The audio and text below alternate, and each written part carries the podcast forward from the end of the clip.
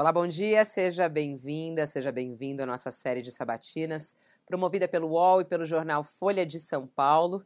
Você já escolheu quem você quer no comando do Brasil nos próximos quatro anos?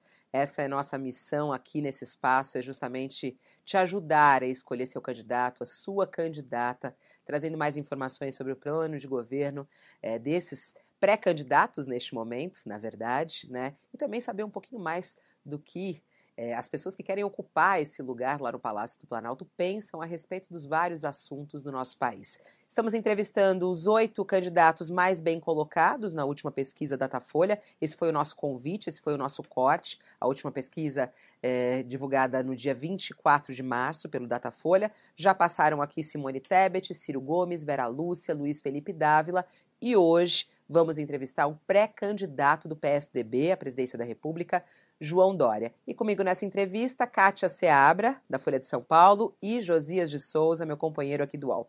Olá, candidato João Dória, muito obrigada por estar aqui no nosso espaço, na nossa sabatina. Um bom dia. Muito obrigado. Bom dia, Fabiola. Bom dia, Kátia. Bom dia, Josias. Bom dia aos internautas que estão aqui uh, sintonizados no UOL. Muito obrigado pela oportunidade. Olá, Kátia. Bom dia para você. Bom dia, bom dia, Fabiola, bom dia, Josias, bom dia, governador. Obrigada pela sua presença. Olá, Josias, bom dia mais uma vez para você. Bom dia, Fabiola, bom dia, Kátia. É prazer ter aqui novamente o ex-governador Dória, agora candidato à presidência. Vamos em frente. Vamos em frente. Vou fazer aqui uma, uma mini biografia de João Dória. Na sequência, já faço a primeira pergunta e a gente solta o cronômetro uma hora para que João Dória possa responder todas as nossas perguntas aqui. João Dória tem 64 anos, é formado em jornalismo, publicidade, trabalhou já em várias emissoras de TV, apresentou programas, é fundador do Grupo Dória, que é especializado em eventos. Em 2016 entrou oficialmente para a política, né? foi eleito prefeito de São Paulo no primeiro turno das eleições. Em 2018 eh, concorreu ao governo de São Paulo, ganhou, foi no segundo turno contra Márcio França e venceu recentemente as prévias do PSDB e aí é o candidato oficial do partido à presidência da República. Nas pesquisas de intenção de voto varia bastante esse percentual. A gente usa aqui o agregador de pesquisas do UOL e João Dória aparece com 4,8% das intenções de voto nesse agregador que reúne mais de 260 pesquisas. Esse é um pouco do resumo da história de João Dória, que é muito longa, mas a gente resume aqui em poucas linhas. E eu queria já iniciar o nossa, a nossa conversa, candidato, falando justamente sobre a indefinição do chamado centro democrático, é, que todo mundo está chamando aí de terceira via, mas é vocês que definiram assim, centro democrático, que é formado pelos partidos MDB, PSDB, União Brasil e Cidadania. Recentemente, o presidente do, do, do União Brasil, Luciano Bivar, disse que poderá ficar fora é, dessa união. Simone Tebet nos disse aqui, ao vivo, de que não vai aceitar ser vice. E eu queria saber, não deu certo a união da terceira via, candidato? Vila, uh, isso é, um, eu diria, um trabalho em progressão. Pode dar certo, pode não dar, mas isso não invalida as boas conversas, o bom entendimento uh, que temos tido entre os partidos, os quatro partidos, conforme você mencionou. É natural nesse processo que haja uh, situações convergentes, outras não convergentes, mas o importante é que o diálogo continua. O diálogo de todos é no melhor sentido, uh, Fabiola, de defender e proteger o Brasil e encontrar uma alternativa que possa romper essa polarização entre Lula e Bolsonaro. E o diálogo prossegue. Mas o senhor pretende falar com o presidente do União Brasil é, Luciano Bivar a respeito disso, porque ele sinalizou com possibilidade mesmo de não, é, não participar dessa construção e, e, o que inviabilizaria a, a construção né, dessa, dessa aliança ampla. O que o senhor pretende conversar com ele ainda essa semana, nos próximos dias? Procurou por ele depois dessa manifestação? Kátia, já falamos até duas vezes. Uh, Luciano Bivar está nos Estados Unidos, ele teve a gentileza de me telefonar ah, e falamos já duas vezes, falamos ontem, falamos anteontem também. Isso só nesses últimos dois dias, ao longo da semana também, ah, nos falamos praticamente todos os dias. Eu tenho uma boa relação com o Luciano Bivar, ah, com o Antônio Rueda, que são os dois dirigentes do União Brasil e são bons de diálogo. Eu sou testemunha de que gostam do diálogo, são afáveis no diálogo, são construtivos no diálogo também. Evidentemente, representam um partido com a dimensão do União Brasil e nem sempre as opiniões de um partido são uníssonas. Aliás, eh, isso dificilmente acontece aqui no Brasil. Como vocês já sabem, as opiniões são sempre muito distintas. Eh, então, é um processo em construção. Repito, eh, muito respeito ao Luciano Bivar, ao Rueda, à União Brasil, assim como ao MDB e ao Cidadania. A Cidadania, aliás, ontem, Roberto Freire esteve aqui comigo, estou falando com vocês aqui direto da sede do PSDB em Brasília. Tivemos também uma positiva, uma construtiva conversa. E hoje pela manhã com o Baleia Rossi ao telefone. Agora. Governador, um, numa ocasião, é, o senhor mencionou o fato de que considera que em junho seria o momento mais adequado para que se analisasse a viabilidade das candidaturas. É preciso dar um tempo para que os candidatos se consolidem. E União Brasil, essa, essa reunião em que se tenta chegar a um candidato único da chamada terceira via, é, é, ficou decidido que até 18 de maio, se não me engano, seria definido o nome do candidato. Tudo leva a crer que essa data não será cumprida. O que eu lhe pergunto é: o senhor continua apostando em junho como um prazo razoável para que os candidatos se viabilizem? E na hipótese de, chegando em junho, o senhor ainda estiver com, a, com essa condição é, bastante é, precária nas pesquisas, se posso utilizar essa palavra, o senhor cogita alguma outra alternativa que não a candidatura presidencial? José, mais uma vez, bom dia. Uh, bem, cada dia com a sua agonia. Nós temos que fazer o exercício diário. Uh, é difícil na política fazer futurologia. Uh, e cada dia é uma eternidade na política, diferentemente dos outros setores. Na política, 24 horas representa quase uma eternidade. Tudo pode mudar em 24 horas. É seguir no exercício do diálogo, José. aliás, essa é a grande lição da política sobretudo para mim que vim do setor privado, 45 anos no setor privado, seis anos de vida pública. A Fabiola teve a delicadeza de dar essa informação. Eu entrei em 2016 na vida pública, são apenas seis anos de exercício na política, seis intensos anos, muito produtivos, muito bons e de muitos ensinamentos. E o maior dos ensinamentos é esse: diálogo, diálogo, diálogo, construir pelo diálogo, ah, não ter medo do diálogo e ah, exercer o diálogo com humildade, uh, com compreensão, com perdão e com convergência. Portanto, eu ainda acredito nesta possibilidade da união entre os partidos, mesmo respeitando, se circunstancialmente a decisão de Luciano Bivar, de Antônio Rueda e dos líderes do União Brasil for de caminharem sozinhos, longe desta união de centro democrático, ah, nós vamos compreender também. Cidadania e PSDB caminharão juntos. Nós já fizemos uma federação sob liderança do Bruno Araújo no PSDB e de Roberto Freire uh, no Cidadania. Essa já é uma união inseparável e temos caminhado juntos. Olha, se estou compreendendo. Que o PSDB possa vir uh, também ao nosso lado. Se estou compreendendo, governador, o senhor já tem na prática um plano B, né? Já considerar a hipótese de, eventualmente, União Brasil eh, se excluir desse grupo, que está agora negociando, tentando chegar a um candidato único, o senhor me parece já considerar um plano B, né? sem União Brasil, o senhor tentaria ainda uma conciliação com o MDB, é isso? Josias, uh, o plano B é o plano Brasil. Uh, nós não podemos precipitar decisões, primeiro porque compete ao presidente de cada partido, no caso do PSDB, ao Bruno Araújo, Cidadania, Roberto Freire, União Brasil, uh, ao Luciano Bivar, e no MDB, ao Baleia Rossi. Mas estamos acompanhando os movimentos. Na semana que vem, o Luciano me disse isso ao telefone, sempre muito afável, sempre muito simpático, que na quarta-feira da semana que vem anunciará a posição definitiva do União Brasil. Você tem razão, aliás, vocês têm razão, você, Kátia e Fabiola, que a tendência do União Brasil, de fato, é caminhar sozinho dentro desse processo. Se assim for, vamos aguardar o anúncio, mas respeitaremos também. Nada nos impedirá de mais adiante estarmos juntos novamente. E... Não há ruptura, não há briga, não há conflito entre nós. Uh, há o um entendimento. Às vezes o entendimento pode não determinar a data que você mencionou, de 18 de maio, mas nós temos aí um longo período pela frente. A maratona sequer começou, a maratona eleitoral que vai no primeiro turno ao dia 2 de outubro, Josias, sequer começou. E, Fabiola, sei que você quer fazer aqui a sua intervenção, mas é importante dizer aos internautas aqui do UOL, a vocês, jornalistas e pessoas que nos acompanham aqui, essas serão eleições muito curtas, aliás, as mais curtas eleições da história dos últimos 30 anos no Brasil. Eleição, de fato, de fato, começará com o horário eleitoral no dia 15 de agosto. Aí sim nós teremos alterações mais poderemos ter alterações mais intensas do ponto de vista de pesquisa uh, e de posicionamento uh, nessa chamada ruptura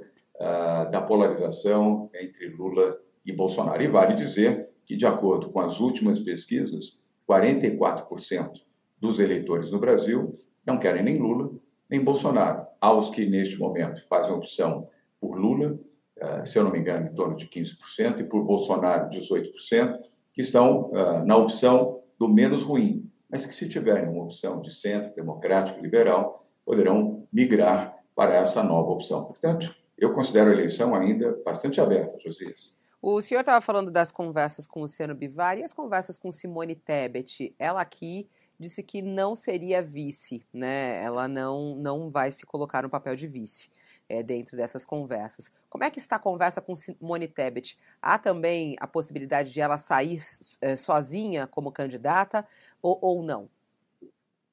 Fabiola, nós jantamos recentemente a Simone Tebet, presidente Michel Temer e Baleia Rossi, uh, na residência de um amigo comum que fez o convite uh, para que esse jantar pudesse ocorrer. Além disso, dialogo bem, aliás, sempre dialoguei muito bem com ela e tenho muito respeito pela senadora Simone Tebet.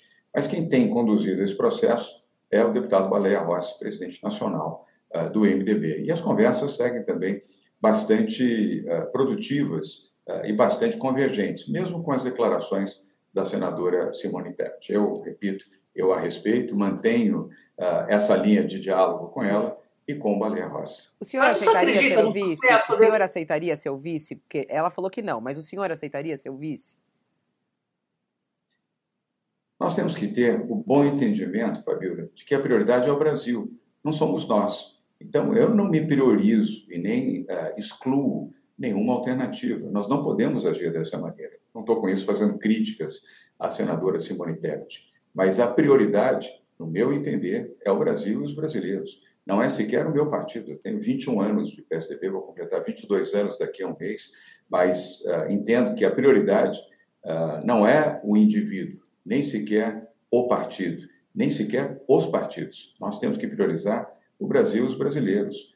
E priorizar como? Com um programa de governo liderado uh, por aquele ou por aquela que possa representar essa expressão de 44% do eleitorado que não faz opção nem por Lula nem por Bolsonaro. Para isso, nós temos que ter humildade, grandeza e uma visão de país.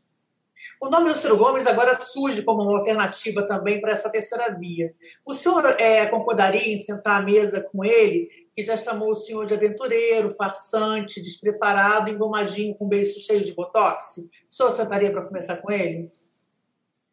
Manifestações como essa, Cátia, fazem parte da, da vida política. Eu já vi coisas piores e já vi adversários com circunstâncias muito piores do que essa se abraçarem e caminharem juntos em torno de boas causas. Portanto, nenhuma restrição ao diálogo com Ciro Gomes, se ele entender também da parte dele que isso uh, possa ser positivo. Da minha parte, nenhuma restrição. Não, restrição. O senhor disse que já viu coisas. Restrição fica vago, né, o, o, o candidato. Eu acho que é, é, importante dizer o seguinte: o senhor é, tem simpatia é, pelo programa de governo dele, que já é bem conhecido, porque ele já está em campanha desde as eleições passadas, divulgou livros sobre isso. Enfim, é, o senhor tem simpatia pelos pensamentos de Ciro Gomes?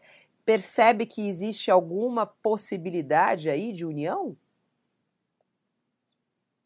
Fabiola, sendo objetivo, como você que me conhece há tantos anos, não, eu tenho posições bem diferentes daquelas que defende Ciro Gomes. Mas isso não impede o diálogo, isso não impede que possamos, uh, de maneira civilizada e educada, uh, conversar e dialogar pelo Brasil. Mas a declaração recente que ele fez, aliás, ontem, onde ele diz que uh, vai reestatizar as empresas que foram privatizadas, só esse ponto já nos coloca a quilômetros de distância. Eu sou um liberal, um liberal social, a favor da privatização, da desestatização, e não favorável à estatização conforme ele manifestou. Mas isso não impede que tenhamos uma conversa respeitosa. Eu acho que se colocarmos o Brasil à frente uh, das nossas próprias propostas, quem sabe possamos convergir.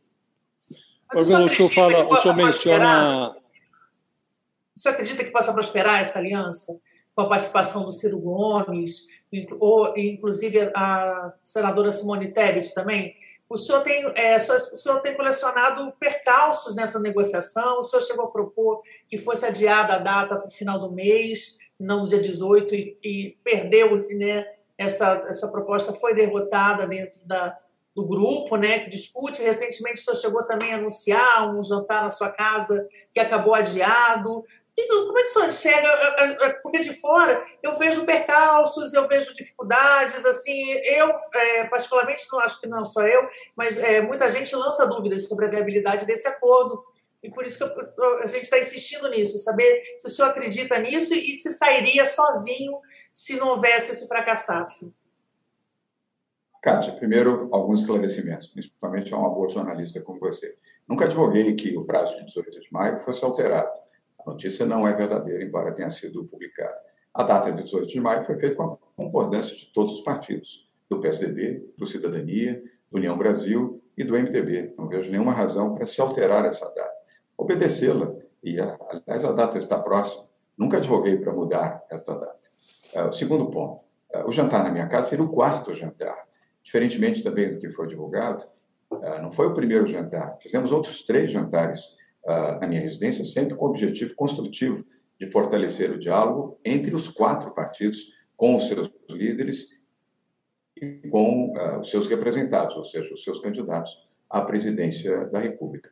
Eu que tomei a iniciativa, dado a impossibilidade de Luciano Bivar de retornar dos Estados Unidos para participar, e da senadora uh, Tebet, uh, Simone Tebet, que tinha que vir aqui a Brasília para participar uh, do evento da Marcha dos Prefeitos, do qual eu também participei em dia diferente, uh, entendi que uh, não seria de todo produtivo fazer este encontro. Adiamos e já houve um encontro, aliás, feito aqui em Brasília, com os presidentes dos partidos. Apenas para reforçar que o entendimento tem que tomar como base o diálogo, desprendimento, humildade, capacidade de compreender a dimensão do problema que vive hoje o Brasil. E eu queria enfatizar, vocês, nós estamos de uma, diante de uma crise gravíssima, uma crise de democracia, de ataques à democracia, de ataques à liberdade de imprensa, de inflação a 12%, de caristia, a comida na mesa, comida no prato dos mais pobres, dos mais humildes. Nunca foi tão difícil. Dobramos o número de pessoas pobres e miseráveis no Brasil, de 15 para 30 milhões são os brasileiros que vivem em situação de pobreza ou de extrema pobreza. O Brasil se tornou um país isolado da comunidade internacional, uh, brigou com a Argentina, brigou com a Grã-Bretanha, Grã-Bretanha, brigou com a França, brigou com a Alemanha, brigou com os países nórdicos, brigou com a China. O Brasil hoje, com os Estados Unidos, uh, fez afagos a Donald Trump quando o presidente uh, americano uh, é Joe Biden, do Partido Democrata. Nós temos que reinserir o Brasil no contexto da economia mundial e, principalmente, ter um olhar de gestão para diminuir as diferenças sociais, talvez menos política e um pouco mais de compaixão e de interesse pelo Brasil. Vereador, o senhor traça um quadro que é um quadro realista, crise é, da democracia, ataques à democracia do presidente da República, crise econômica, pobreza, isolamento internacional. E é, surgiu, numa entrevista que o senhor acaba de conceder, foi publicada, se não me engano, ontem, um movimento que me pareceu é, esquisito, um elogio seu ao Lula. O senhor disse que, embora o Lula seja um antagonista, o senhor o respeita muito. O Lula não é o Bolsonaro, segundo as suas palavras. Lula é inteligente e tem passado. Até bem pouco o senhor enxergava no passado do Lula corrupção, chegou a chamar o Lula de fascínora, de covarde, de fujão, quer dizer, são adjetivos é, pouco lisonjeiros. O que houve? O que mudou na sua é, concepção em relação ao Lula? O senhor está vislumbrando ali adiante a, a eventual necessidade de fazer algum acordo com o Lula, algum acordo que preserve é, valores democráticos, por exemplo, que o senhor considera estar é, sob risco? Josias, você é um bom observador, além de um brilhante jornalista, mas eu não usei essas palavras de fascínora, uh, as expressões mais duras que você colocou, embora com um antagonismo forte em relação a Lula e ao PT. Aliás, as eleições de 2016 com Lula fazendo campanha para Fernando Haddad e venci no primeiro turno. Foi a maior derrota que o PT já teve em São Paulo, desde a sua fundação, foi perder a eleição, ou melhor, perder a reeleição de Fernando Haddad em 2016 para um novato uh, que tinha acabado de ingressar na política e venceu no primeiro turno as eleições para a prefeitura de São Paulo. Continuo sendo um antagonista ao PT, às políticas estatizantes do PT, uh, às políticas também da lei da mordaça, que uh, também se associa a esse espírito bolsonarista de só permitir que a imprensa que adula, que fala bem uh, e que promove o PT deva falar, a outra tem que ter a lei da mordaça. Eu tenho posições muito distintas em relação ao PT, mas isso não me impede de manter uma relação respeitosa com seus líderes. Aliás, eu tenho vários amigos que estão no PT, que estão no PL, que é o partido do presidente uh, Bolsonaro, com os quais me relaciono e dialogo. Eu entendo que a boa educação, a civilidade uh, dentro da vida democrática deve ser preservada. Isso só não existe, Josias, você bem sabe disso, em regimes autoritários, em pessoas autoritárias e aqueles que não respeitam uh, o direito ao diálogo. Mas considera falar com que, a direita, falar com a esquerda que, é parte integrante que... do processo democrático. Uh, não estabelecer uh, guerra e conflito. Aliás, o Brasil, a meu ver, está farto disso. O Brasil precisa de calma, de paz e de harmonia para poder, com o diálogo, sobretudo após as eleições presidenciais, construir um novo país. O Brasil andou para trás e fortemente, seja pela pandemia, seja pela deficiência na área econômica, seja pelos equívocos, lamentavelmente, do atual governo. O Brasil, eh, que já não vinha bem, piorou muito eh, o seu desempenho. Quem está pagando essa conta são os mais pobres, os mais humildes. É, eu só queria registrar que é, esse, essas expressões lhe foram atribuídas, foi publicado né, em abril de 2018, quando o senhor deixou a Prefeitura de São Paulo para disputar o governo estadual o senhor se referiu ao Lula como facínora, disse na ocasião que o Lula tinha que estar na cadeia, facínora, mentiroso, enganou o Brasil, roubou os brasileiros, enfim. Mas isso é só para dizer que isso está veiculado e não foi desmentido na ocasião. Mas o que eu lhe pergunto, pra, objetivamente... Pra, perdão, não. Eu, não vou, eu não vou alongar isso, até porque nós temos temas aqui bem importantes também claro. Mas a palavra facínora eu não utilizei que houve assalto aos cofres públicos, é, notoriamente houve, só o, o petrolão e outras é, circunstâncias que é, desenobrecem a biografia de Lula e daqueles que o defendem. Agora, o governador, só para arrematar alguma... esse assunto, se me permite, é, é, Fabio, só para arrematar. Então, o senhor fez uma distinção entre o Lula e o Bolsonaro. Isso. Considerou que o Lula é menos pior do que o Bolsonaro, se compreendi adequadamente. O que eu Correto. lhe pergunto objetivamente é se considera a hipótese de, em algum momento, ter que fazer algum tipo de composição com o Lula é, em nome da preservação da democracia. É, isto está no seu horizonte? Ah, boa pergunta, Josias. Bem formulada, como sempre. Está no horizonte manter o diálogo aberto. É importante. Uma democracia ah, tem que preservar o diálogo. Só nos regimes autoritários é que não há diálogo, há imposição, há determinação, há ordem.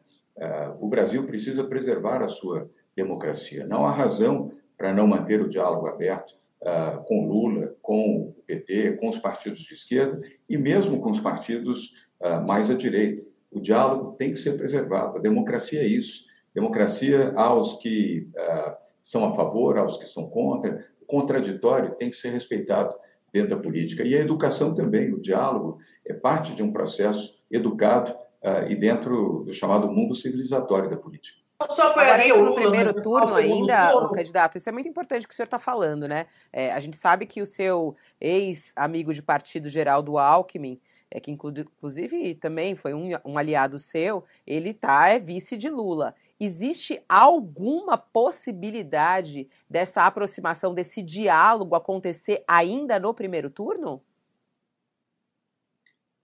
Do ponto de vista eleitoral, Fabiola, não.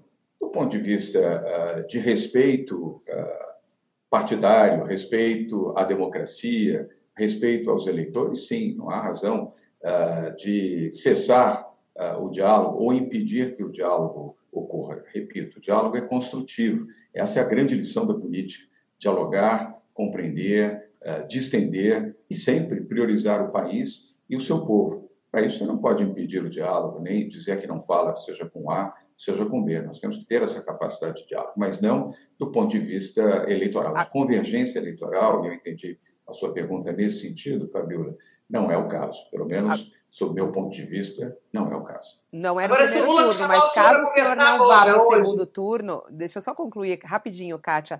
Caso o senhor não vá para o segundo turno, é, pela sua fala aqui, é, parece que vai fechar com Lula num segundo turno? Fabiola, nós vamos para o segundo turno. O PSDB estará representado, nós estaremos no segundo turno. Você sabe que eu sou otimista uh, e que eu sou determinado. E eu confio e acredito nas pessoas. Aliás, vivi duas experiências assim. Era o franco favorito a perder em 2016. Você se lembra bem, você estava na Rádio CBN. Eu tinha 1% de intenção de voto seis meses antes da eleição, 2% cinco meses antes da eleição. Aliás, a primeira pesquisa foi Bota, a segunda foi Datafolha. E vencemos com 53% dos votos no primeiro turno. Em 2018, eu comecei em quarto lugar também a eleição para o governo do Estado de São Paulo, bastante machucado pela decisão que tomei de renunciar à Prefeitura de São Paulo para disputar o governo do Estado de São Paulo. E ainda assim, vencemos no segundo turno e nos elegemos governador de São Paulo. Então, eu compreendo a dificuldade da política, mas entendo isso como um desafio saudável para aqueles que respeitam a democracia, respeitam a campanha e respeitam principalmente a opinião dos seus eleitores.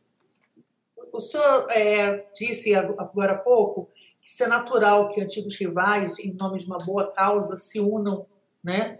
É, e o senhor falou isso ao mencionar o Ciro, a pergunta sobre o Ciro. Mas o senhor acha que isso se aplica também ao Lula e ao Alckmin? E isso se aplicaria também ao senhor, futuramente conversar com ele, compor, inclusive é, admitir a possibilidade de participação no eventual governo Lula, do PSDB, como já foi cogitado no passado? Ao diálogo, Kátia, sim, inclusive com o Geraldo Alckmin. Uh, nenhuma razão para cessar o diálogo, aliás, com nenhum deles. Nós temos que manter o diálogo aberto. Isso é construtivo, isso faz parte do processo democrático. Volto a repetir, e eu tenho convicções democráticas. Todos vocês sabem, os que não sabem, que estão nos assistindo, eu sou filho de um deputado federal caçado pela ditadura militar. Meu pai viveu 10 anos no exílio, dois desses 10 anos eu vivi com ele, com minha mãe, com meu irmão no exílio. Eu sei as agruras de um país antidemocrático, de um país ditatorial, de um regime autoritário. É, tudo que eu não desejo para o Brasil é a expectativa de termos uh, um futuro autoritário e a volta da ditadura no país. Portanto, os que respeitam a democracia respeitam o diálogo. O candidato, está me chamando a, atenção a sua postura. Essa é a versão é, João Dória Paz e Amor, é isso? Aberto ao diálogo com todo mundo. É, não, porque quem lhe acompanha sabe, tá, tá tão assim. O que, que aconteceu, hein, candidato? Paz, diálogo, entendimento, humildade e compreensão. O Brasil está precisando muito disso. Paz e harmonia para o país voltar a crescer. E nós temos que ter essa capacidade de entendimento, Fabiola. É assim, este é o meu comportamento e nós temos que ter a capacidade, uh, e você já defendeu isso em, em vários dos seus comentários, de avaliarmos as circunstâncias e não nos atermos às circunstâncias do passado, que não são necessariamente as do presente. A grandeza de alma e de espírito está em você evoluir, melhorar e aprimorar. E é o que eu tenho procurado fazer. O senhor fala em grandeza de alma, o senhor abriria mão, então, é, em favor do Eduardo Leite, como voltou a propor a Aécio Neves recentemente, o Aécio Neves, em entrevista, ele propôs um pacto em que só abra mão em favor do Eduardo Leite. Esse tema vai e volta, né? foi reavivado. O senhor abriria a mão da candidatura em favor dele? Kátia, foi reavivado e foi encerrado. Uh, eu estive aqui em Brasília, um dos encontros que tive aqui, isso é público, mas vale a pena reafirmar, foi um jantar muito agradável com Eduardo Leite e Bruno Araújo. Está completamente serenado esse processo. Eduardo teve a grandeza, essa grandeza de alma que você coloca, ele teve ao redigir uma carta, uma bonita carta, onde reconhece as prévias do PSDB, onde reconhece a nossa vitória, onde reconhece que o candidato à presidência da República do PSDB somos nós. E eu, uh, no mesmo dia, aliás, duas horas depois uh, da carta que ele tornou público, fiz também uma carta elogiosa a essa grandeza de alma de Eduardo Leite, que foi um grande governador do estado do Rio Grande do Sul, tem 37 anos, tem muito valor dentro da política, seja no PSDB, seja no plano uh, do seu país, não só no Rio Grande do Sul, uh, e coloquei como atitude honrada, de grandeza de alma e de espírito. E é assim que nós estamos conduzindo o PSDB nessa nova fase. Governador, a propósito desse seu timbre mais pacificador, eu queria aproveitar essa nossa sabatina para lhe dar a oportunidade de explicar o que realmente aconteceu é, que fez trincar o seu relacionamento com Geraldo Alckmin. Alckmin o chama de traidor, né? acha que o senhor foi incorreto com ele na, na campanha de 2018. E sei que o senhor tem reservas em relação ao Alckmin é, na campanha para o governo do Estado, porque o Alckmin ali trabalhou mais pelo Márcio França do que pelo candidato do PSDB, que era o senhor. O que, que aconteceu? Por que os senhores se afastaram? Ele o lançou, depois hoje está lá do lado de Lula. Josias, eu não tenho reservas em relação ao ex-governador Geraldo Alckmin. Eu tenho respeito em relação ao ex-governador Geraldo Alckmin. Uh, nunca cessamos o diálogo. Uh, não compreendo exatamente a razão dele estar hoje ao lado de Lula, mas uh, o, o, histórico, a biografia de Geraldo Alckmin merece respeito. Nós nunca cessamos o nosso diálogo. E quando ele me disse, eu ainda governador do Estado, que desejava cumprir um novo mandato, ou seja, disputar um novo mandato para o governo do Estado de São Paulo, eu disse, Geraldo, apesar de pessoalmente entender que a renovação é sempre o melhor caminho para a política, eu respeito a sua posição e a sua decisão. Então, faremos aqui em São Paulo prévias. Você me ensinou que as prévias ou primárias engrandecem a democracia e valorizam a democracia do PSDB. Aliás, o único partido que, de fato, fez prévias no Brasil. Eu, aliás, participei das três únicas prévias realizadas no Brasil e foram do PSDB. Eu tive a oportunidade de participar das três, em 2016, 2018 e 2021, e tive o privilégio de vencê-las. E eu disse ao ex-governador Geraldo Alckmin, vamos então fazer prévias em São Paulo. E aí Geraldo Alckmin disse, de prévias eu não participo. Aí ficamos num dilema.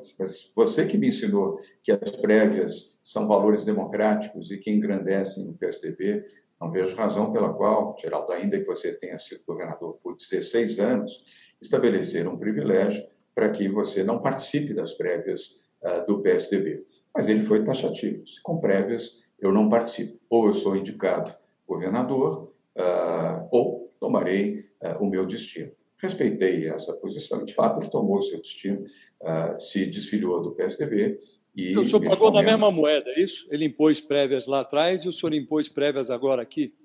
É, nem foi imposto, Josias. É, Geraldo não fez a imposição de, de, prévias. Ele recomendou que as prévias fossem realizadas e eu aceitei participar das prévias. Aliás, uh, prévias difíceis. Em 2016 eram quatro uh, bons candidatos. Um deles, uh, Bruno, Bruno Covas, aliás, de saudosíssima memória, que depois de vencer as prévias, eu convidei o Bruno para ser o nosso vice. E vencemos as eleições, e o Bruno foi tão bem, me sucedendo como prefeito, que ganhou a reeleição pelo voto popular. Infelizmente, um câncer o levou uh, e perdemos o nosso Bruno.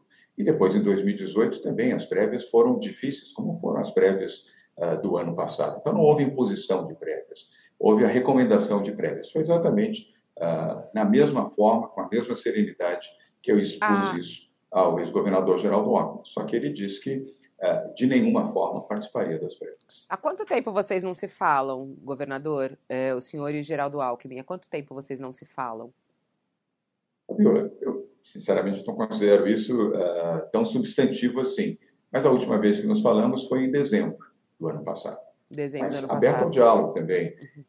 Há, há, só um esclarecimento, para que não haja interpretação de que a falta de uma conversa nesses uh, quatro meses uh, incompletos significa uh, um afastamento definitivo ou a incapacidade de dialogar. Quantos parentes, quantos amigos que nós temos, você, Fabiola, você, Kátia, você, Josias, que nós às vezes ficamos três, quatro, cinco meses ou até mais tempo sem nos falar. Isso não tira o respeito, nem a oportunidade, nem a alegria do reencontro, seja ao telefone, seja pela internet, seja pessoalmente. É importante dizer que fica, acha que está tá aberto né, para uma, uma conversa. Pode falar, Kátia. O senhor, o senhor acha que a adoção do Bolso, eh, do Bolso Dória também não ajudou a esgarçar, não magoou um pouco a relação com ele? Na campanha ele era candidato à presidência da República. Esse, esse movimento Bolso Dória foi lançado, né, em meio a, a, ainda durante o processo. O senhor não acha que isso magoou o, o ex-governador Geraldo Alckmin? E esgarçou a relação? O senhor se arrepende disso? Kátia, uh, sempre respeitando uh, a sua qualidade como boa jornalista que você é. Aliás, uma das mais brilhantes e experientes jornalistas uh, do país. o Bolsonaro, primeiro, foi no segundo turno das eleições presidenciais em 2018. Não foi no primeiro. Mas, governador, no meio, já, já no final da campanha, do, do, do, desculpa, eu vou interromper o senhor sobre isso, porque no final do primeiro turno já tinha, já estava é, em, em, gestação esse movimento, né? E assim, na política a gente percebe, isso é perceptível, né? ainda mais um candidato à presidência da República que se é, considera abandonado pelo partido, ele percebe essa movimentação. Desculpe interromper o senhor, mas eu só queria pontuar isso. Não, sem problema, Cátia, mas apenas para reafirmar você, este movimento só uh, se expressou no segundo turno. Não houve isso no primeiro turno. O meu voto foi Geraldo Alckmin, fiz campanha para Geraldo Alckmin, do meu partido, uh, no primeiro turno das eleições em 2018. Uh, ah, depois, no segundo turno, obviamente, eu não poderia apoiar Fernando Haddad. Eu venci Fernando Haddad nas eleições em 2016. Fiz e continuo a fazer um antagonismo ao PT e às políticas estatizantes, sindicalizantes e outros equívocos, sem contar na questão da ética e do respeito ao dinheiro público, que o PT exerce de uma maneira que eu pessoalmente condeno. Mas águas passadas. E aquilo, depois daquilo, conversei várias vezes com o Geraldo Alckmin. Aliás, enquanto governador, Kátia, Josias e a você, Fabiola, a cada dois meses, eu convidava Geraldo Alckmin para almoçar no Palácio dos Bandeirantes para trocar ideias e até absorver também a sua experiência. Ele foi governador durante 16 anos. Na minha avaliação, foi um bom governador do estado de São Paulo. E assim fizemos durante vários e vários meses, até uh, uh, meses antes da definição para o processo uh, eleitoral com a indicação do candidato do PCB ao governo do Estado, que houve esse diálogo que eu já reproduzi aqui para vocês. Dali, daquele momento, nós passamos a ter um diálogo um pouco mais rarefeito, mas sempre de forma muito respeitosa. O senhor já mencionou em duas oportunidades aqui nessa nossa entrevista que há 44% do eleitorado que ainda não tomou uma decisão. E é, essa, de fato, há esse percentual, um pouco mais, um pouco menos, dependendo do, do da análise da pesquisa que se, é, que se analise. Agora, há também uma, uma taxa de rejeição, que no seu caso é muito alta, né? é na casa dos 60%. É, eu lhe pergunto como o senhor vai convencer esse eleitor que pode estar ali em dúvida, ou considerando a hipótese de votar no menos pior, a votar é, na, na, na a optar pela sua candidatura com uma taxa de rejeição tão alta e se o senhor já conseguiu explicar por que dessa rejeição. Essa campanha que é, o Bolsonaro faz nas redes sociais, Bolsonaro e os bolsonaristas, que associam o senhor a uma imagem elitista, chamam de calcinha apertada. O senhor acha que isso influi nesta má imagem? Josias, eh, não desejando contestar, eh, sobretudo um jornalista com a sua qualidade, mas vamos usar aqui os dados do Datafolha, do Instituto Datafolha, que, a meu ver, sem prejuízo eh, da boa qualidade de outras pesquisas, é a pesquisa, vamos dizer, mais balizadora, porque faz pesquisas presenciais, não aceita contrato nem de partidos políticos, nem de bancos, nem de corretoras, nem de associações comerciais, industriais ou de serviços, nem de ninguém é, é um instituto que, com toda a isenção, pratica, aliás, há mais de 30 anos, boas pesquisas eleitorais. E no Instituto Datafolha tem 30% de rejeição. Já tive 44 e uh, na penúltima tinha 37 e na última, que foi publicada no mês de março, uh, no final do mês de março, se não me engano, em 24 de março, eu tinha 30%, portanto, uma rejeição decrescente.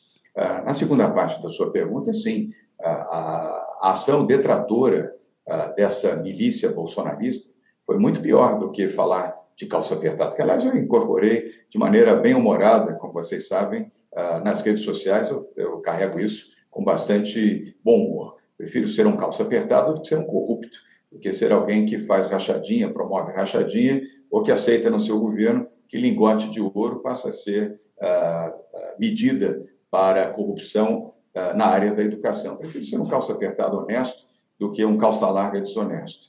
Então, eu levo isso com bastante bom humor. Mas a detração foi muito pior do que isso durante o período da pandemia, quando eu, seguindo os passos e orientação da ciência, Josias, defendi a vacina, defendi as medidas restritivas, defendi a quarentena, defendi o uso de máscaras. São Paulo foi o primeiro estado do país a decretar quarentena.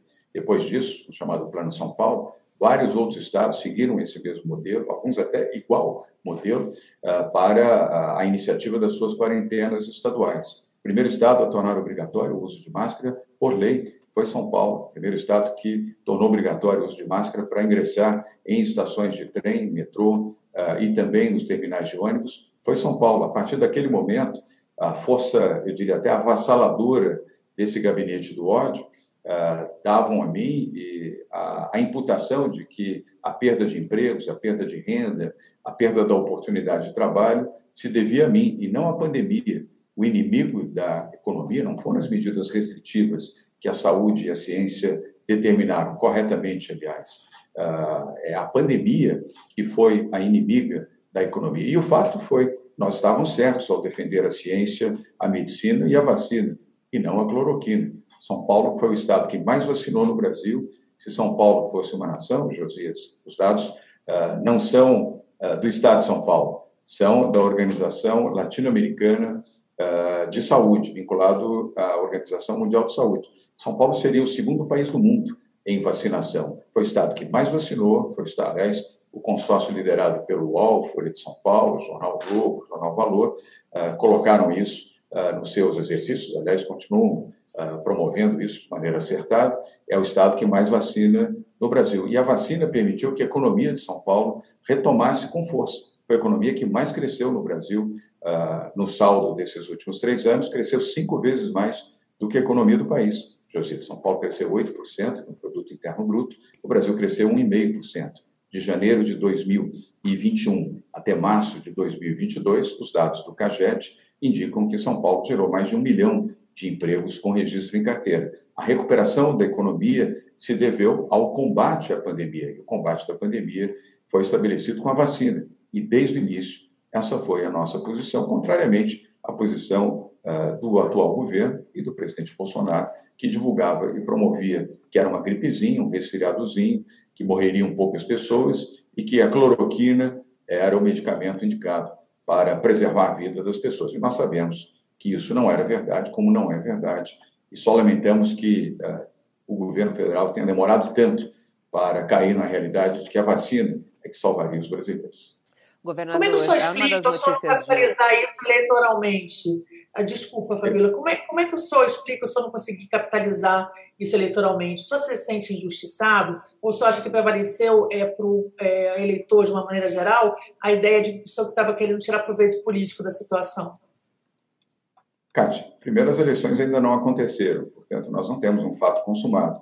As eleições vão acontecer no primeiro turno, no dia 2 de outubro. Uh, e eu tenho plena consciência de que as pessoas, neste momento, eu falo isso a você, falo uh, também uh, a você, Fabiola, a você, Josias, os que nos acompanham aqui, que a população hoje, neste momento, não está preocupada com a eleição, está preocupada com comida no prato, está preocupada com a vacina dos seus filhos, está preocupada com o seu emprego, com a sua renda, com a manutenção da sua casa, daqueles que podem ter casa e não estão conseguindo pagar o aluguel das suas casas. Essa é a preocupação majoritária do povo brasileiro. Eh, os interessados em eleição, neste momento, somos nós, os que estão na política, os que estão no jornalismo, os que estão na atividade empresarial, os que estão no mundo econômico, no mundo uh, advocatício, ou seja, nessa classe média alta que tem a preocupação com o processo eleitoral. A população, na sua amplitude, não está preocupada. Portanto, esse sentimento... É segundo o Datafolha, desculpa, Kátia... vou, interromper o senhor de novo, mas é o seguinte, o senhor falou que que a eleição ainda não começou, ok, mas segundo o Datafolha, que o senhor acabou de mencionar, 60, 66% dos eleitores dizem que não votariam no nome indicado pelo senhor. Então, por isso que eu acho que dá para mensurar essa dificuldade eleitoral que o senhor enfrenta. Por isso que eu citei esse número, entendeu? E por isso que eu, que eu perguntei. Kátia, eu sei que você fica sempre muito, muito à vontade uh, e também muito ansiosa em obter resposta.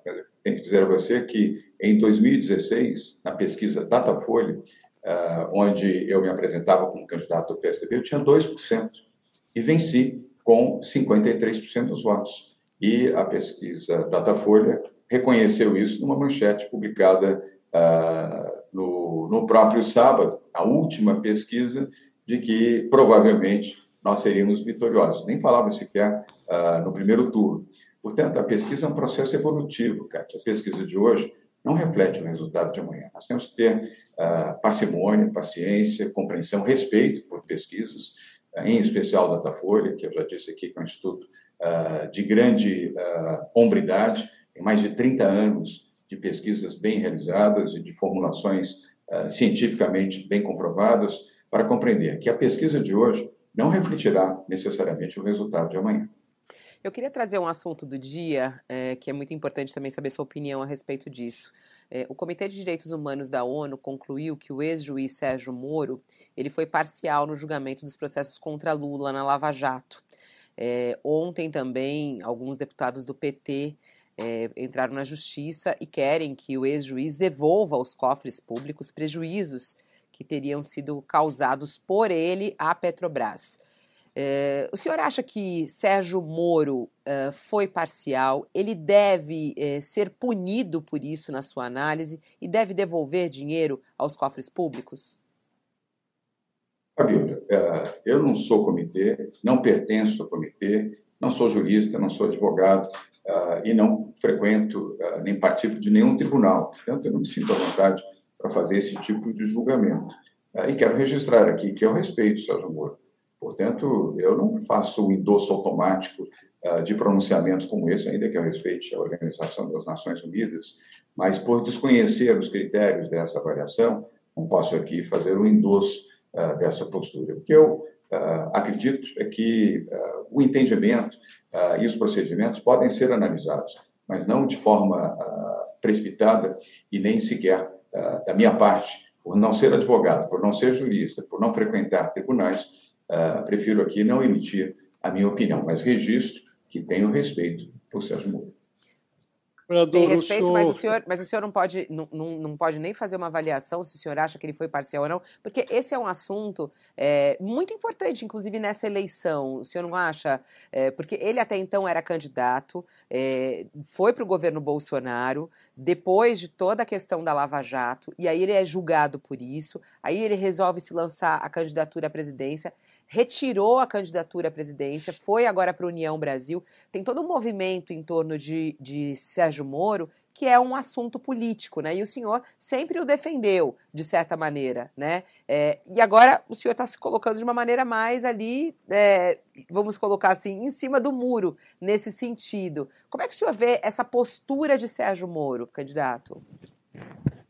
Fabiola, uh, eu não estou em cima do muro. Eu acabei de emitir a minha opinião de que gosto do Sérgio Moro e mantenho respeito por ele.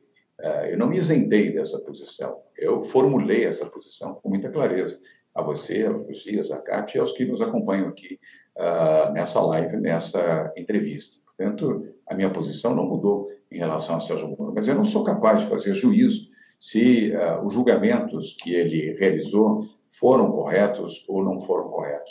Cabe isso aos tribunais. Aliás, o Supremo uh, já se manifestou, a, a, Corte Suprema do Brasil já fez as suas manifestações e uh, eu aprendi, ao longo da minha vida, a respeitar as decisões da Justiça. Vereador, o senhor, nós falamos aqui do Bolsonaro, eh, esse movimento no segundo turno ficou muito marcado, né? Sua aliança com o então candidato eh, Bolsonaro.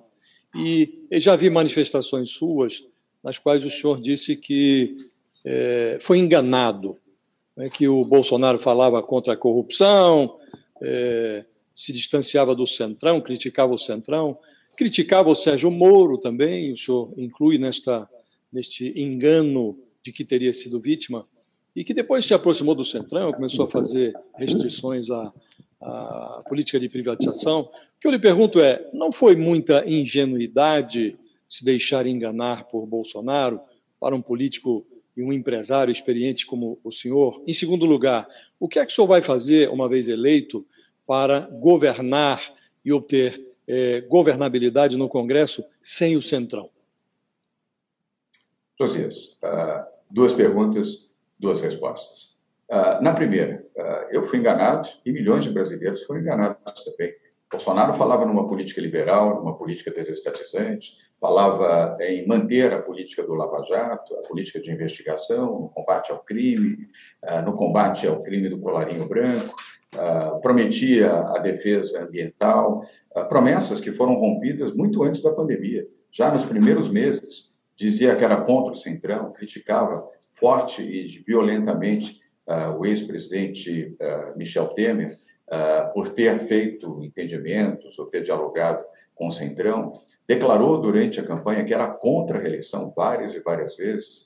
E o que aconteceu logo nos primeiros meses? Manifestou que já era candidato à reeleição, com menos de 60 dias à frente da presidência da República, demonstrou que o seu projeto liberal não era tão liberal assim, não era um programa desestatizante, ele tinha prometido uh, desestatizar os Correios, a Eletrobras, uh, outras estatais, até mesmo analisar a possibilidade de privatizar a Petrobras, voltou atrás em todas as suas decisões, perdeu uh, a figura de Salim Matar, que veio com essa missão para o seu governo de ampliar o programa de desestatização e saiu frustradíssimo do Ministério da Economia, sob o comando de Paulo Guedes. Aliás, ele e outros seis secretários uh, ao longo dos primeiros dois anos, deixaram o Ministério da Economia por desacreditar dessa política liberal que ele anunciava.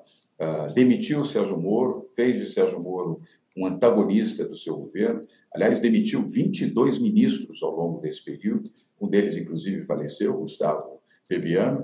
Uh, e ao longo desses primeiros meses, repito, muito antes da pandemia, onde ele se mostrou, uh, lamentavelmente, um negacionista uh, e um defensor de cloroquina e não de vacina para a sua população, ele já deu um tom completamente diferente daquele que ele propagava na campanha. Então, ele não enganou apenas a mim, enganou a milhões de brasileiros. E o resultado aí está. Hoje, Bolsonaro, apesar dessa bipolarização com Lula, tem metade do capital político que, ter, que tinha quando foi eleito presidente da República. Aqui, durante a sabatina, parte, perdão, durante a perdão, sabatina posso, aqui, o... Posso, ah. Fabiola, porque eu não respondi a segunda pergunta tá, do Josias, então vou tomar liberdade. Perdão, eu que peço desculpas a você. Uh, Josias, uh, nós temos que respeitar, evidentemente, os poderes, poder legislativo e o poder judiciário. Primeiro, quero reafirmar aqui que nós não vamos atacar o poder judiciário, não vamos atacar as, as cortes supremas, não vamos vilipendiar uh, a Constituição brasileira. Nós vamos respeitar a Constituição e respeitar também as Cortes Supremas, seja uh, o Supremo Tribunal Federal, seja uh, o Superior Tribunal de Justiça, seja o uh, Ministério Público, todas as cortes que representam o poder independente do Judiciário. E o mesmo em relação ao Legislativo. E quero dizer também a você, Josias, que com a experiência de ter sido prefeito da cidade de São Paulo e governador do estado de São Paulo, tivemos uma relação construtiva, respeitosa com a Câmara Municipal de São Paulo, com o Ministério Público, Tribunal de Contas do município de São Paulo e com os tribunais de justiça, e o mesmo quando governador do estado de São Paulo. Nunca tivemos nenhum ataque, nenhuma rusga, uh, nenhum comportamento que pudesse ser objeto de crítica da nossa parte em relação ao legislativo ou judiciário, e também, felizmente, não houve isso do legislativo e do judiciário em relação ao governo de São Paulo. Relação respeitosa e construtiva. Se eleito presidente da República, farei o mesmo respeitaremos o Congresso Nacional, o bom diálogo com todos os partidos, sem distinção, não haverá nenhuma exclusão de nenhum partido ao diálogo e ao entendimento pelo Brasil. E, repito, o mesmo em relação às cortes e ao Ministério Público. O senhor está falando bastante em diálogo e aqui durante a sabatina o senhor deixou claro que está aberto ao diálogo, inclusive com o ex-presidente Lula. Isso aqui ficou claro na, na sabatina. É, o único que o senhor não vai dialogar é Bolsonaro, e aí, até pegando o gancho na sua última resposta, no qual o senhor fala que, assim como milhares de brasileiros, o senhor também é arrependido, é, jamais votaria novamente em Bolsonaro? Não há diálogo com Bolsonaro? Fabiola, nesse momento é difícil o diálogo, mas eu uh, não estou fechado ao diálogo. Uh, se Bolsonaro compreender que é preciso respeitar a Constituição, respeitar a democracia, respeitar a liberdade de imprensa, respeitar o diálogo e o entendimento com todos os brasileiros, ainda que ele mantenha posições extremadas à direita, tenha as suas uh, posições com as quais, muitas das quais, ou quase todas elas, eu me coloco uh, de maneira antagônica, mas se quiser dialogar, não há razão de fechar o diálogo, seja ele, seja aqueles que uh, o seguem ou aqueles que uh, estão ao seu lado. Nós temos que dialogar.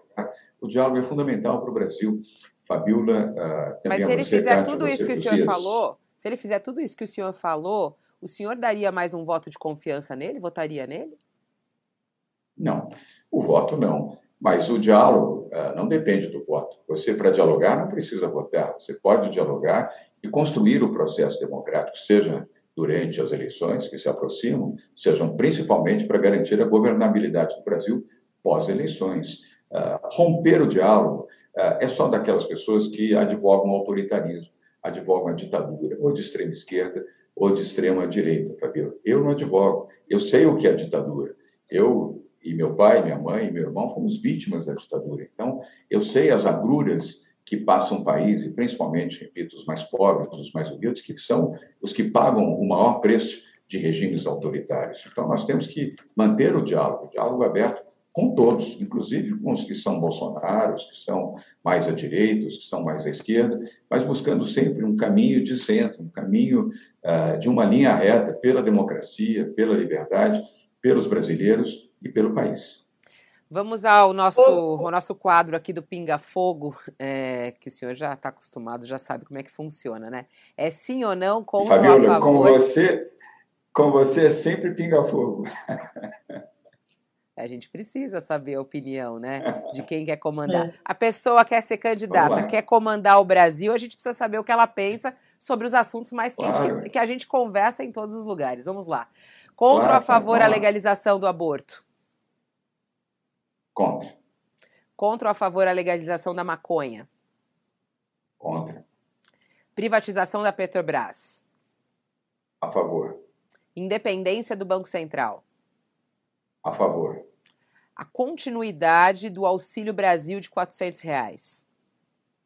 A favor. A favor. A regulamentação da imprensa? Contra. Contra. Liberdade da imprensa plena um marco temporal para a demarcação das terras indígenas? Respeitar as terras indígenas, se precisar uh, fazer um novo olhar, mas sempre com o princípio de respeito aos territórios, mas, então, senhor, territórios então, indígenas no Brasil. Então o senhor é a favor de um marco temporal? Sim. É preciso, sim, mas é preciso fazer uma análise cuidadosa. Tá. Quero aqui deixar é, bem claro. Taxa, é. taxação de grandes só fortunas. Só para é que, não, é, que é só sim ou não, candidato, é só claro. sim ou não. Depois a gente pode explicar se sobrar o tempo. Vamos concluir só para a tá gente bem. não perder. Mas respeito aos territórios indígenas. Vamos lá. Taxação de grandes fortunas. Contra ou a favor? Não. Contra. Contra. É, derrubada do teto de gastos. Contra. Contra. A liberação dos jogos de azar. A favor. Semipresidencialismo, a favor ou contra? Contra. Revogação da reforma trabalhista. Contra. O senhor é a favor das cotas raciais? Sim, a favor. A favor da posse e do porte de armas no Brasil? Contra, exceto no, no campo onde houver necessidade e com regras. A prisão dos condenados em segunda instância, contra ou a favor? A favor. A favor. Caso eleito, o senhor vai respeitar a, a lista tríplice do Ministério Público para a escolha do Procurador-Geral da República? Sim, será respeitado. Será respeitado. Tá certo. O senhor é, se considera um homem liberal ou conservador? Um liberal social. E aí eu preciso fazer, se você me permitir, em 30 segundos. Eu, quando assumi a Prefeitura de São Paulo e depois do governo de São Paulo, eu era apenas um liberal, Fabio. Hoje eu sou um liberal social. Hoje eu compreendo a dimensão do papel que cabe a um governo em atender aos mais pobres e agir em prol daqueles que são vulneráveis. Portanto, hoje eu sou um liberal social. Mas é interessante esse seu ponto de vista, governador, porque antes o senhor não tinha o entendimento da desigualdade do país, ou seja, não tinha o conhecimento da pobreza no país? Conhecimento, sim. A vivência não, a vivência é o exercício uh, do governo, o exercício do poder executivo que me deu essa vivência. E com muita humildade eu falo isso, Fabio. Uh, eu me tornei um liberal social. Hoje eu entendo que o papel do governo, seja prefeitura, seja governos estaduais e principalmente o governo federal, ele tem que agir sim para reduzir as diferenças sociais e ter políticas públicas para garantir o alimento no prato, para garantir a saúde pública, para garantir a habitação social, para garantir dignidade as pessoas mais humildes e mais pobres. E esse não é um papel do setor privado, esse é um papel do governo. O senhor pretende ter um papel relevante na, na campanha do Rodrigo Garcia, do governador? Porque, voltando na questão do potencial de, de, de transferência de voto, por assim dizer, em que o senhor figura nas pesquisas como 66% das pessoas dizendo que não votariam no candidato apoiado pelo senhor, há quem diga no PSDB que a, sua, que a candidatura do Rodrigo Garcia é tão ou mais importante que a sua, porque ele tem é, condições de eleição. E há quem pregue o afastamento seu da campanha dele. O senhor vai participar? O que o senhor tem a dizer sobre isso, sobre essa avaliação? Kátia, o que eu tenho a dizer é que Rodrigo Garcia foi um excepcional vice-governador e secretário de governo do Estado de São Paulo, e que está sendo um excepcional governador do Estado de São Paulo, como nosso sucessor, e que será reeleito governador do Estado de São Paulo, porque merece. É um homem digno, correto, íntegro, conhece a gestão pública, exercitou isso muitíssimo bem como vice-governador e secretário de governo, e a sua campanha será uma campanha vitoriosa, como foi Bruno Covas. Aliás, eh, eu, felizmente, escolho bem os meus sucessores e os meus vices. Escolhi Bruno para ser o meu vice como prefeito e Bruno cumpriu o seu papel muito bem e foi reeleito prefeito de São Paulo. Escolhi bem Rodrigo Garcia para ser o vice-governador, agora governador, e teria o privilégio de cumprimentá-lo como governador reeleito de São Paulo. Senador, nós estamos chegando ao final. Eu queria lhe fazer uma última pergunta. O senhor já disse que respeita esse prazo de 18 de maio, que foi fixado por esse partido que negociou a alternativa da terceira via. Agora, está ficando muito claro que esse prazo parece infactível. O senhor é um homem experiente, sabe disso. O que eu lhe pergunto objetivamente é: saindo União Brasil, eh, revelando-se infactível esse prazo de 18 de maio, qual é o futuro que o senhor efetivamente enxerga para esta eh, autoproclamada terceira via? Eh, não está parecendo que cada um vai jogar o seu jogo? É a via da esperança, Josias. É, eu quero reafirmar aqui a você, a Kátia, Fabíola os que nos acompanham, que nós não desistiremos do Brasil. É, a nossa luta, a nossa busca é pelo país e pelos brasileiros. Não é a luta do PSDB, não é a luta de um partido, não é a luta de uma pessoa. É a luta para que possamos ter, sim, paz, harmonia, entendimento e uma opção de esperança para os brasileiros que não desejam ter em Lula, em Bolsonaro não querem estar nem na extrema esquerda, nem na extrema direita, ou na esquerda ou na direita, querem um caminho de centro, sensato, equilibrado, com diálogo, com crescimento econômico, com proteção social, com o resgate uh, do amor pelo país e do orgulho de sermos brasileiros. É nessa linha que nós vamos caminhar, uma linha reta pelo Brasil, pela esperança, pela população brasileira e principalmente pelos mais pobres, Josias. Caso eleito governador, caso eleito presidente da República, que esse é o, o seu desejo, né, o seu sonho, qual vai ser a primeira medida que o senhor vai tomar? Retomar ao Poder Executivo o controle do seu orçamento. Jamais transferir isso para o Legislativo. Um erro, aliás, mais um erro do atual governo.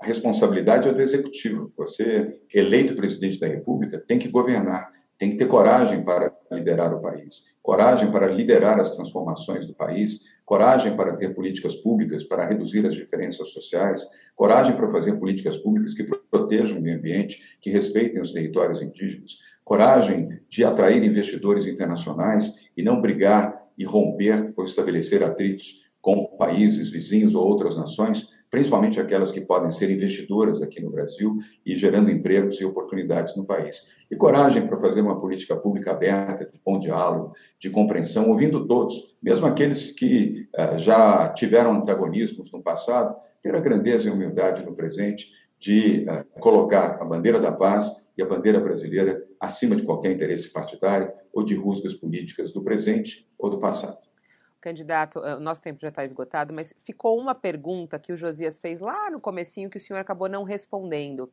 É, caso não dê certo a, a história de o senhor ser candidato à presidência, há alguma possibilidade de o senhor ser candidato ao Senado ou à, à Câmara, é, ou até mesmo ser candidato novamente ao governo de São Paulo? O senhor pode se candidatar a outro cargo ou não?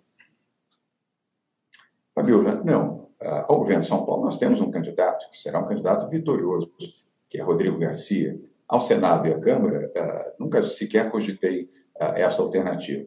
O que vou me esforçar, como tenho feito e vou prosseguir, é buscar a unidade desse centro democrático com os partidos que desejarem fazer parte dele para estabelecer um campo de paz, harmonia e entendimento pelo Brasil e pelos brasileiros. Esse é então, o meu gesto, essa é a minha atitude, esse é ou, o meu compromisso. Ou candidato à presidência ou nada. E o senhor vai voltar a ser empresário. É... Não é isso, é isso. Fabiola. Não, não, não, é, não só para ficar claro, se não há possibilidade de o senhor se candidatar a outro cargo, é só para ficar claro isso. Não, é, não falando que o senhor está falando que é prioridade ser o candidato, não foi isso que eu quis dizer. Prioridade é defender o Brasil, a democracia no país, a liberdade, o direito de todos e uma alternativa que saia fora dessa polarização Lula-Bolsonaro. Essa é a prioridade, Fabio. Tá certo. Candidato, eu queria agradecer imensamente sua participação aqui na nossa sabatina. É, muito obrigada, boa sorte aí na sua jornada, no seu trabalho, é, e a gente segue Obrigado. se falando.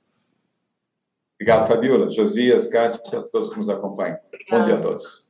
Muito obrigada, Kátia. Até. Tchau, Josias. Tchau. Tchau, tchau. Muito obrigado ao governador.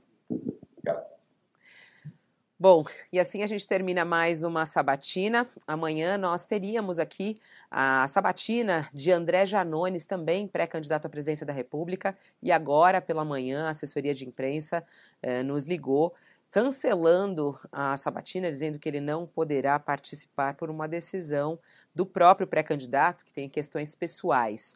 É, a gente lamenta a não participação de mais um pré-candidato.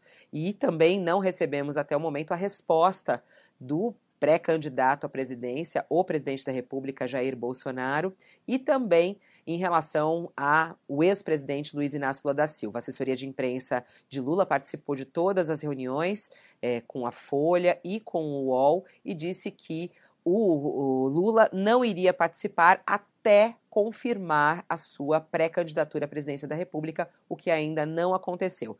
O UOL e a Folha seguem aguardando, então, essa confirmação para que abra o espaço também para que ele participe dessa sabatina e segue também aguardando a resposta do presidente da República e que vai ser candidato à reeleição, Jair Bolsonaro, e lamenta a não participação eh, desses pré-candidatos, justamente num local de democracia no qual a gente pode, inclusive, ouvir e entender quais são os principais projetos das pessoas que querem ocupar a presidência da República. A nossa sabatina vai ficando por aqui, agradeço a sua companhia e lembrando a você que na semana que vem a gente inicia a série de entrevistas com os pré-candidatos aos governos estaduais. Muito obrigada e até a próxima.